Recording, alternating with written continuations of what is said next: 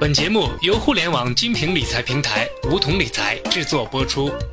梧桐理财让理财更简单。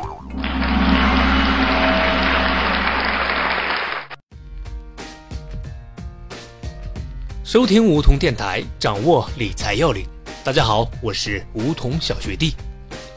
前不久，小学弟看到一篇非常火的文章，题目叫做《可以在租来的房子里结婚吗》。文章主要举了一个例子来表明，在租的房子结婚也可以很幸福，没钱没房，还是一样可以白头到老，还是一样可以简简单单的快乐。这篇文章未免说的有点极端了，现实中真的是这样吗？小学弟我不敢苟同哦。在这对夫妻结婚后，再怎么租房，再怎么开心，最后还是要面对房东，而那种感觉就是不是在自己家，而是在别人的屋檐下寄人篱下。中国人讲究归属感。可是这样真的很难给人归属的感觉。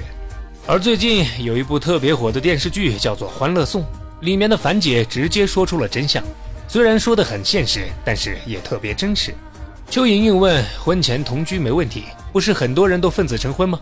樊胜美就说了：“那你可以在租来的房子里结婚，生没户口的孩子请不起保姆，整天要么就是你老公跟你妈吵架，要么就是你跟你婆婆开战，这生活啊鸡飞狗跳。”用不了一年，你就得变成黄脸婆。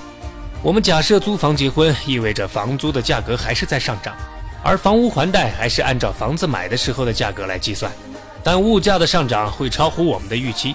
当下的三千元和十年后的三千元能一样吗？所以算来算去，还是买房比较划算。虽然还房贷在刚开始是有压力的，但十年后的经济负担就会更轻了。有人说买房就是给自己上了枷锁，但小学弟认为，其实买房这件事儿如果没有合理的理财规划，是根本达不成的。如果你是个男生，大部分家长一定不会同意你们租房结婚；如果你是女生，家人因为心疼女儿，更不会让你在租来的房子里结婚。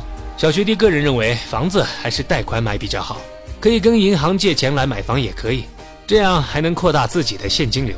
想结婚可以考虑夫妻双方共同还贷的方法。建议婚后共同买房，因为这样就是属于夫妻共同的财产。在贷款买房时，房产证会写夫妻双方的名字，双方必须亲自到场签订贷款合同，要准备好相关的贷款资料，比如两人的收入证明、社保证明等，其中有主贷款人和次贷款人之分。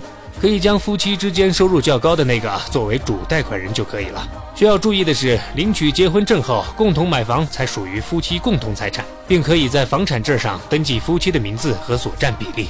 因为新婚姻法规定，如果是男方婚前贷款买的房子，就算结婚后由女方共同还贷，由于是婚前财产，所以产权依旧属于男方。女方离婚后只能得到所还贷部分还有增值部分的赔偿。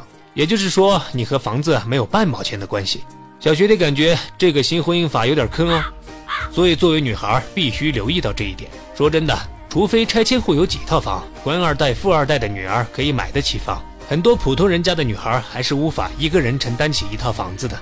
不过小学弟这几天找了一个工作很优秀的美女高管聊天，问她结婚会在乎男方没有房子吗？她给我的答案是：我会选择自己婚前买房，不够的可以爸妈给，因为感觉房子能给我安全感。小学弟，我顿时感觉很佩服。新婚姻法很坑，但他却依然自信，因为他有能力自己买房。现实很残酷，根本就不会像韩剧里的女主角一样，很幸运的遇上一个富二代，然后从此过上幸福的生活。两个人如果真的选择在一起结婚，房子一定是要考虑的问题。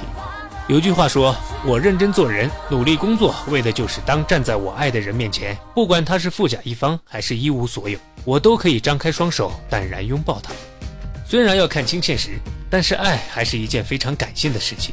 如果真的相爱了，就不要管对方是否有钱，还贷什么的虽然很辛苦，但毕竟两个人一起还贷也是一件很幸福的事情。好了，以上就是我们今天的全部内容，我们下期节目再见。